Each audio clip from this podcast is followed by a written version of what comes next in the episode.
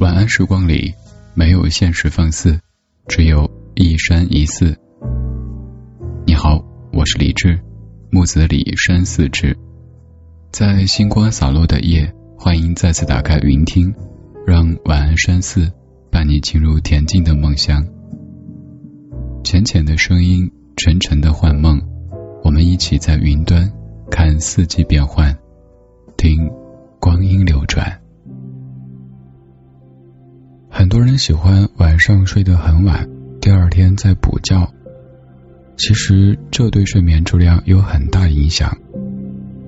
按人体生命节律来讲，白天造成的机体消耗要靠晚上的睡眠来补充。尤其是内分泌激素的百分之二十五到百分之三十五是在睡眠当中产生的。如果睡眠不足，必然会破坏体内新陈代谢的节律，使身体消耗得不到补充，而且激素合成不足，会造成身体的内环境失调，长此下去必定会影响健康。如果睡不着，可以幻想秋雁迁徙的场景，有助于帮助睡眠。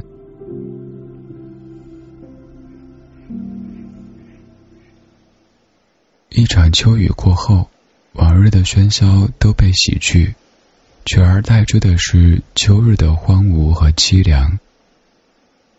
天似乎变得更高了，叶子也不再那么绿了。秋收已过，滚滚麦浪消失，留下枯黄的秸秆和泥土结伴在一起，草木黄绿相间，稀疏错落。空旷的原野一片颓色，只有咀嚼草根的老牛偶尔发出几声嘶鸣。黄叶应秋风的召唤，纷纷飘落，树枝干枯，绽出苍凉。幽土小径，苇丛被秋风榨干了水分，没有露出傍身，随风摇曳。听任宿命的安排，虫鸣几乎听不见了。花园乱红阵阵，等待有心的人儿将它们埋葬。秋雁也感受到了这浓浓的寒意，如同在外的游子，疲倦了又要返家。他们一声叠过一声飞向天际，或排成一字形，或排成人字形。到温暖的南方去，而来年春天，这里会以温暖再次迎接这些候鸟。远处零落的村庄，在秋寒之际显得格外突兀。炊烟袅袅升起，围墙、屋顶、小院全都被这荒凉的景色包围着。在这景色不那么优美、气候谈不上宜人的季节，有人拿起他的长鞭，一声声的拍打着大地，像爆竹声一样响彻天际。孩子们围在乡村的空地上，打沙包、踢毽子、跳绳，嘻嘻哈哈的，一点都不受这冷秋的干扰。这里虽没有城市的繁华热闹，却有别样的清幽与安宁。来山村里感受深秋，别有一番滋味。离开山村的深秋，我们要跟随郁达夫的文字，感受故都的秋。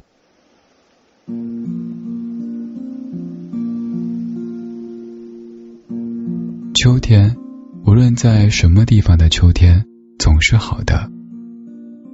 可是北国的秋却特别来得清，来得静，来得悲凉。我的不远千里，要从杭州赶上青岛，更要从青岛赶上北平来的理由，也不过是想尝一尝这秋这故都的秋味。江南秋当然也是有的，但草木凋得慢，空气来得润，天的颜色显得淡，并且又时常多雨而少风。一个人家在苏州、上海、杭州，或者厦门、香港、广州的市民中间，浑浑噩噩的过去，只能感到一点点清凉。秋的味，秋的色，秋的意境和姿态，总是看不饱，尝不透。秋并不是名花，也并不是美酒，那一种半开半醉的状态。在领略秋的过程中是不合适的。不逢北国之秋已将近十余年了。在南方，每年到了秋天，总要想起陶然亭的芦花、钓鱼台的柳影、西山的重唱、玉泉的夜月、潭柘寺的钟声。在北平，即使不出门去。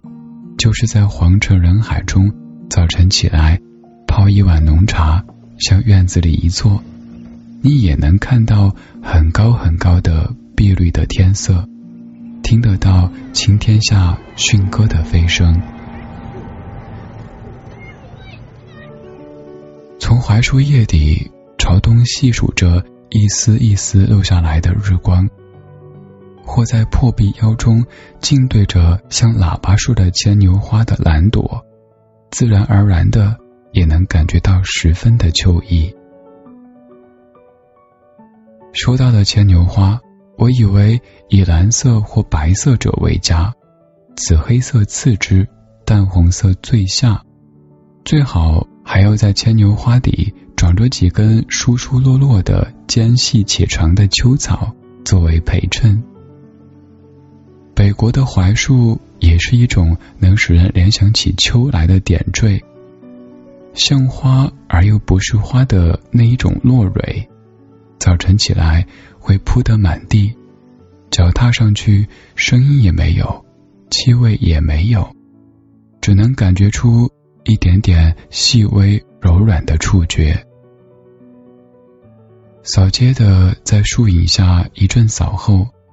灰土上留下的一条条扫帚的丝纹，看起来既觉得细腻，又觉得清闲。潜意识下还有一点点落寞。古人所说的“梧桐一叶而天下之秋”，大约也就在这些深沉的地方了。